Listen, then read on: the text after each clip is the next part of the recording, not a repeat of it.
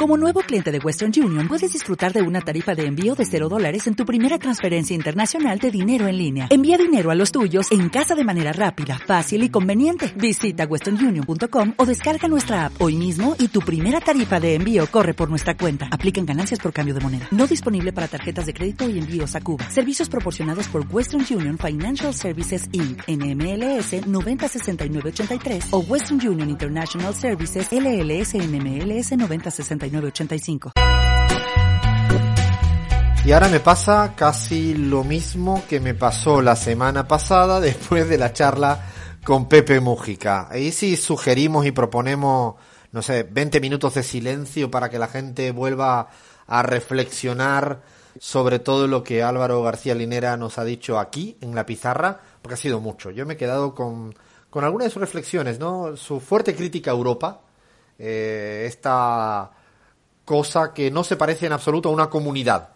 Eh, todo lo que ha dicho de Bolivia, también los análisis más de los sentidos comunes, también del Estado. Me, he quedado pensativo con respecto a lo que nos ha dicho del Estado. A ver si los bloques conservadores, neoliberales, utilizan al Estado en este tiempito de pandemia para aprovecharse de ello, como si fuera de la vaca para que diera toda la leche posible, como ya también pasó con los gobiernos neoliberales en los años 80 que también se aprovecharon del Estado. Era mentira que eliminaron al Estado, sino lo utilizaron. Bueno, me ha dejado infinitas reflexiones, no sé, me dan, insisto, ganas de decirle a la gente que eso, vamos a tener 10 minutos de silencio para intentar recapacitar o procesar todo lo que nos ha lanzado Álvaro García Lena, que le agradecemos enormemente su tiempo de charla para con todos eh, y todas nosotros y nosotras. Ha sido fantástica la charla y ahora el objetivo es tener un ratito, un ratito más distendido. Teníamos previsto en algún momento hacer el cada loco con su tema sobre una iniciativa de Abraham, su preferido, eh, Gramsci, ¿no? Eh, Tal cual. Que estaba ya. Pero era como un García Linera y luego Gramsci era como una sobredosis, ¿no? De... era demasiado, ¿no? Era demasiado, pero es cierto que hemos preferido guardar el particular cada loco con su tema, que es descubrir seguramente todas las anécdotas vivenciales de Gramsci para la semana próxima, para justamente que no fuera tan seguido estos dos grandes pensadores, eh, cada quien en su siglo, cada quien en su momento histórico. Así que vamos a charlar un rato sobre, veníamos conversando, alguna vez hicimos series, eh, muchas análisis de series, yo creo que teníamos ganas de hablar de eh, este cine que estamos viendo en los tiempos que corren, ¿no? Al menos a mí me ha pasado. Eh, esto siempre ponemos mucha nota a pie de página porque no todo el mundo tiene más tiempo en periodo de pandemia y no queremos nunca frivolizar con ello porque debe haber mucha gente que la vida le ha cambiado poco o le ha cambiado para peor y para tener mayores dificultades y ha tenido que seguir trabajando porque o son trabajadores y trabajadoras esenciales en cualquier lugar, desde un supermercado hasta alguien que barra las calles, hasta un policía, hasta una enfermera, una doctora, pero hay gente, también hay una parte de la ciudadanía que ha podido o ha debido quedarse más tiempo en casa y dicen todos los niveles de audiencia de todas las plataformas habidas y por haber que además de hacer un montón de tonterías y ridiculeces que ya lo hicimos hace dos semanas en la casa con cosas como decía, recuerdo lo que dijo Crismar hace creo que dos semanas, de que todo el mundo ha sacado el panadero o panadera que lleva dentro. Eso no se me olvidará, porque no, no hay cantidad de gente que se ha puesto a hacer, a hacer pan o a hacer cada tontería. Bueno, hoy la idea también es que parte del tiempo libre, al menos eh, en mi persona, me imagino ahora voy a compartir con, con Crismar, con Abraham, con Lean y también con los oyentes que nos quieran escribir y decir qué han visto, qué quieren ver pues estas pelis, yo al menos tengo que reconocer, y voy a empezar a, a partir aguas, que he tenido sobredosis de cine los fines de semana, porque los días entre semanas la verdad que trabajo bastante, más que antes, diría yo, en etapa de cuarentena, pero los fines de semana sí hago, después de, de la radio, suelo parar y veo bastante, veo mis dos películas de fin de semana, una el sábado, otra el domingo, la, y tenía ahí un listing, un listing importante y que ahora quiero preguntarle pues a los compas que, que han visto o qué están viendo o qué quieren ver, que a veces pasa, ¿no? Que tienen ahí el listadito de películas. No voy a hacer spoiler, que no se asuste nadie, que no voy a hacer spoiler de ninguna de las maneras. pero sí tenía algunas películas. Ah, la primera que quería así como recomendar, si es que es posible decirlo, es el famoso título de Los Miserables en cine actual francés, película del año pasado. Eh, se va a reír Chris Mar de mí, porque yo sé que quiere que lo pronuncie en francés, lo voy a hacer. Les Miserables, eh, una película hermosa, hermosa, una gran película de todo lo que no se suele ver en los banlieues, en los alrededores, en los suburbios, en las grandes ciudades en, Francia. ya, ya hubo alguna película, recuerdo una fantástica, se llama La clase, eh, hace semanas, eh, hace semanas, perdón, hace años, eh, y esta, la verdad, es, tiene un tono de violencia, de dureza, llevada al extremo, muy, muy recomendable porque es esto que a veces se intenta invisibilizar en las grandes ciudades de los, del mundo desarrollado, ¿no? Pasa en Madrid, pasa en Barcelona, pasa en París, eh, pasa en todas partes, ¿no? En Buenos Aires también.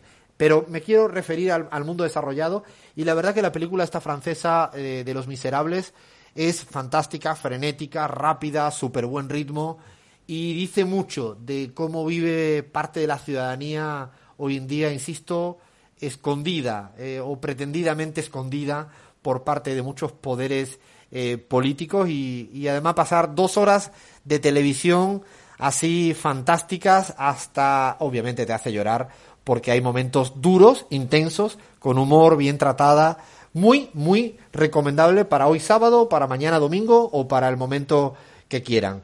No sé el resto para ir pasándole la pelota a Chris, Abraham, Lean, que que han visto así que os haya gustado mucho y de verdad. Compas, para hablar de las películas francesas, aunque yo tengo otra que la quiero recomendar hoy, pero ya que te metes en el cine francés, Alfredo, anoche vi con mi esposa una película que me ha conmovido profundamente. Y es de fácil acceso, uno la consigue en YouTube. Se llama La elegancia del erizo. Es una novela que luego se la ha llevado al cine. Es una película realmente eh, maravillosa. No quiero ser spoiler, pero básicamente retrata un poco eh, la forma como vive eh, una familia millonaria en París versus la forma como vive la portera del edificio, ¿no? Y se hace un poco el contraste, ¿no? Se hace, se juega un poco con los estilos de vida, con el determinismo al que están abocados las personas que integran las clases sociales, y bueno, el final es realmente para pensar mucho. Repite el título, repite el título porque lo quiero anotar. La, la elegancia del erizo. La ah. elegancia del erizo, eh, cine francés, maravilloso, maravilloso. Eh, todo gira en torno a la perspectiva de una niña que empieza a documentar con su cámara cómo vive su familia de ricos, gente deprimida, gente enferma por su individualismo, y descubre a este personaje maravilloso que es la portera del edificio, que bueno, luego ustedes verán cómo se va conduciendo ese personaje cuando conoce un japonés. En fin, no quiero hacer demasiado spoiler, pero muy recomendada, La elegancia del erizo, se la recomiendo encarecidamente. Agendada queda porque ya me dieron ganas. Además tengo que elegir porque agoté un poco mi lista en estos días, así que esta la, la, la verdad que la agoté. Ahora voy a seguir eh, comentando algunas. A ver, Cris, ¿qué, ¿qué has visto o qué quieres ver? Bueno, recientemente bastantes, pero de las que más me han gustado hay dos.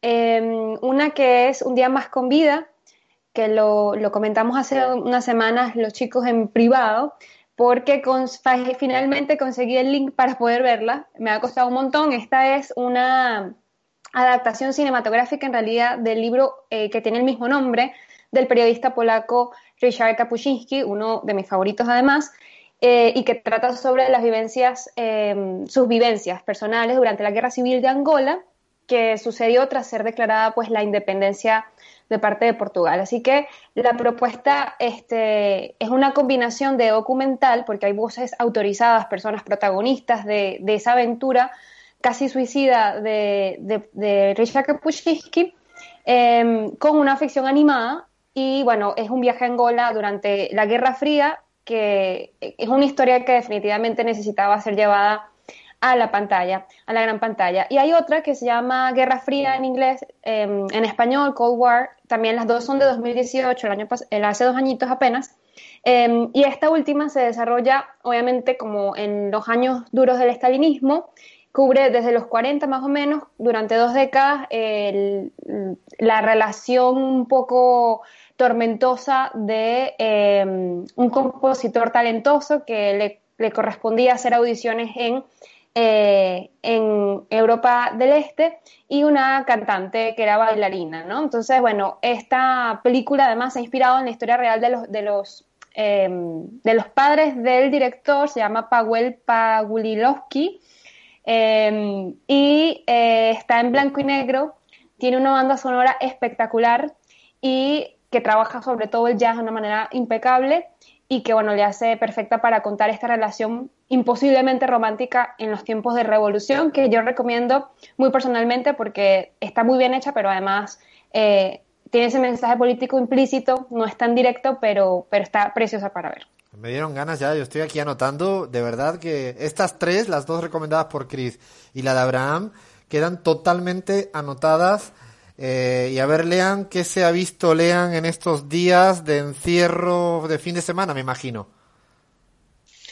Bueno, Alfredo, yo tengo para recomendar una película que vi hace un tiempo, pero que siempre me gusta volver a verla. Es de esas películas que, que, vi varias veces, que no, soy tan partidario de ver eh, varias veces películas, pero hay algunas que sí hago excepciones. Bueno, una de ellas es mi película preferida, Titanic, que tiene una lectura política, pero hoy voy a recomendar otra. Quizás para otra edición de, cine y política hablamos más en profundidad de el mensaje político de Titanic. Esta, no, no, espera, lean, esta eh, la, la, voy a anotar porque la semana que viene entonces vamos a ir a algunos clásicos inesperadamente para inesperadamente político. Inesperadamente político es el nuevo el nuevo título de esa sección que inauguramos la semana que viene con Titanic. ¿Y ahora qué recomiendas?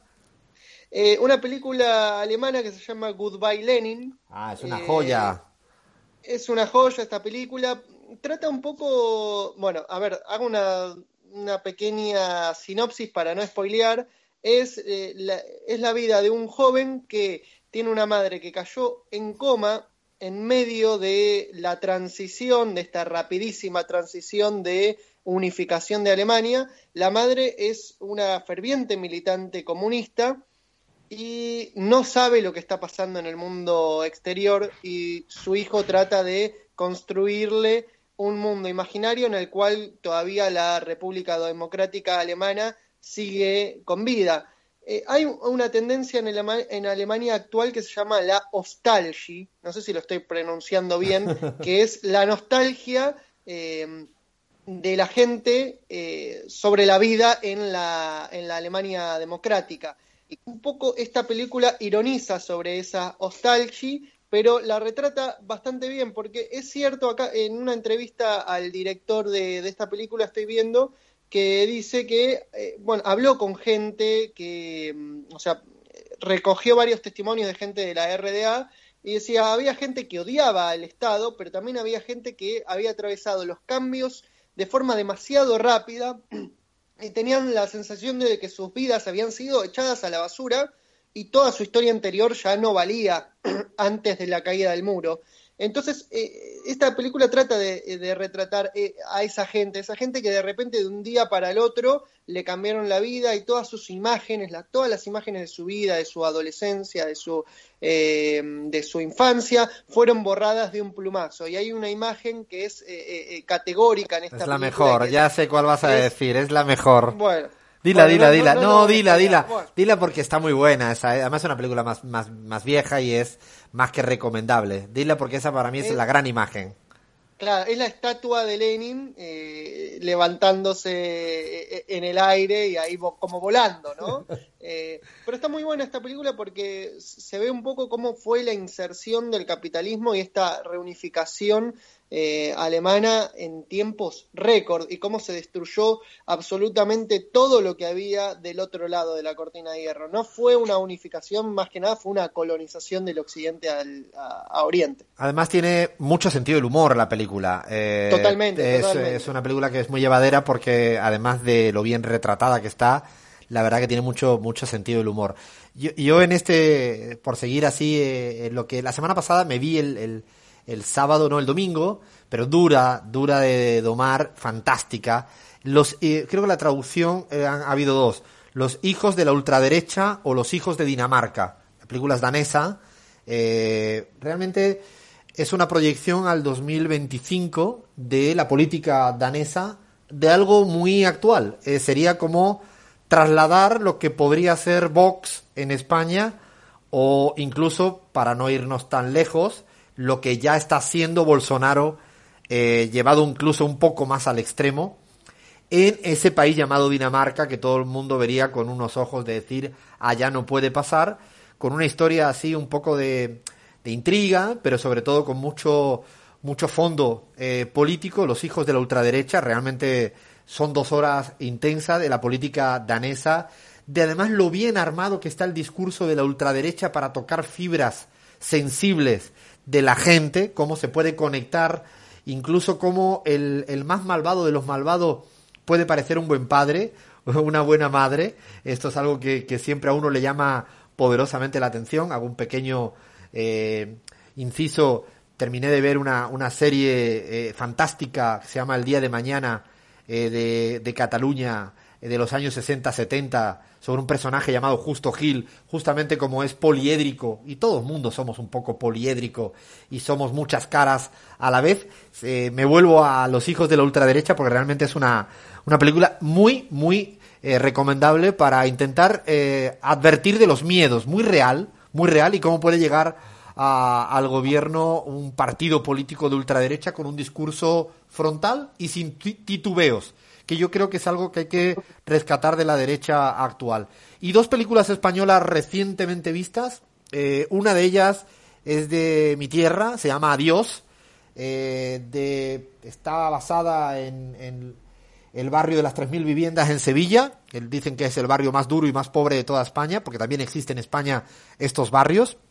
Una película con mucho acento andaluz yo creo que recomiendo verlo con subtítulos, incluso a la gente que lo está viendo en España, porque creo que poca gente, en eso me, me, meto yo, estaría preparado para, para tanta Z junto. Para eh, tanto acento, ¿no? Tanto acento a la vez. Para mí era como mi madre, mi padre, mi primo hablando todo el mundo a la vez, pero en una película. La verdad que es muy buena película, muy bien tratado eh, la actualidad. Adiós. Y una, la, la última sugerencia que quiero hacer, eh, por el gran, actor, yo de los que adoro, eh, Luis Tosar, Intemperie. Eh, Intemperie es una película de la época postfranquista, eh, tratada, es un western español bien hecho, bien hecho, de la dureza. Para mí me recordó, me evocó mucho a la novela y a la película de Los Santos Inocentes, para mí de las mejores películas que hay en España, que refleja las desigualdades sociales en la etapa en la franquista y Trinchera Infinita. No me quiero olvidar con el otro grande eh, de la actuación española, Antonio de la Torre, eh, también de la, de la época, no sé si conocéis el fenómeno en, en, en la Argentina o en América Latina, de la cantidad de gente que acabó viviendo escondido durante el franquismo, que no se fue a Francia, no se fue a Europa, que no batalló en las montañas como los maquis, sino que vivieron escondidos en sus propias casas, eh, porque eran perseguidos y pasaron años, años, me refiero a décadas, 30 años, imaginaros ustedes escondidos en la Argentina en un placar, en un armario, en una pequeña cuevita, en un túnel. Bueno, trinchera, la trinchera infinita de Antonio de la Torre, verdaderamente para pasarla mal, pero también para aprender de lo que no queremos que ocurra nunca más. Así que alguna, alguna cosa de cine español muy interesante. ¿Hay qué más tenéis para ir cerrando este ratito de, de cine y política que estamos haciendo? Abraham, ¿tienes ahí algo más por ahí? Sí, sí, compa, una española también, pero anoto la última, ¿eh? porque me hablas de un confinamiento extremo, creo que es una película que hay que ver para darse cuenta si realmente estamos padeciendo esta cuarentena, definitivamente no se compara nuestra cuarentena con estos episodios. Pero bueno, hay una película española, compas, muy actual, que además es un éxito, dirigida por este director vasco, Galder Gastelú Urrutia. Se llama El Hoyo. Y bueno, los críticos dicen, por cierto, ganó un Goya, los críticos dicen que la retratan como una película de terror, ¿no? Una película de terror. Eh, yo, a mí se me antoja que es una película eh, que efectivamente retrata una distopía. No sé si es una película futurista, porque también le dicen futurista, me parece que hay metáforas que se, son muy bien traídas, que pueden retratar la situación actual. Y básicamente consiste en retratar cómo eh, se vive en una celda, ¿no? Cómo se distribuye una, una, una cárcel con diferentes celdas. Están los de arriba y están los de abajo y hay tres posibilidades posibles, ¿no? O estás arriba, comes, tienes privilegios por estar arriba, los de abajo comen las sobras, eh, los últimos pisos no tienen posibilidad de alimentación, y los que se lanzan, ¿no? Al hoyo y tratando de determinar esa agonía.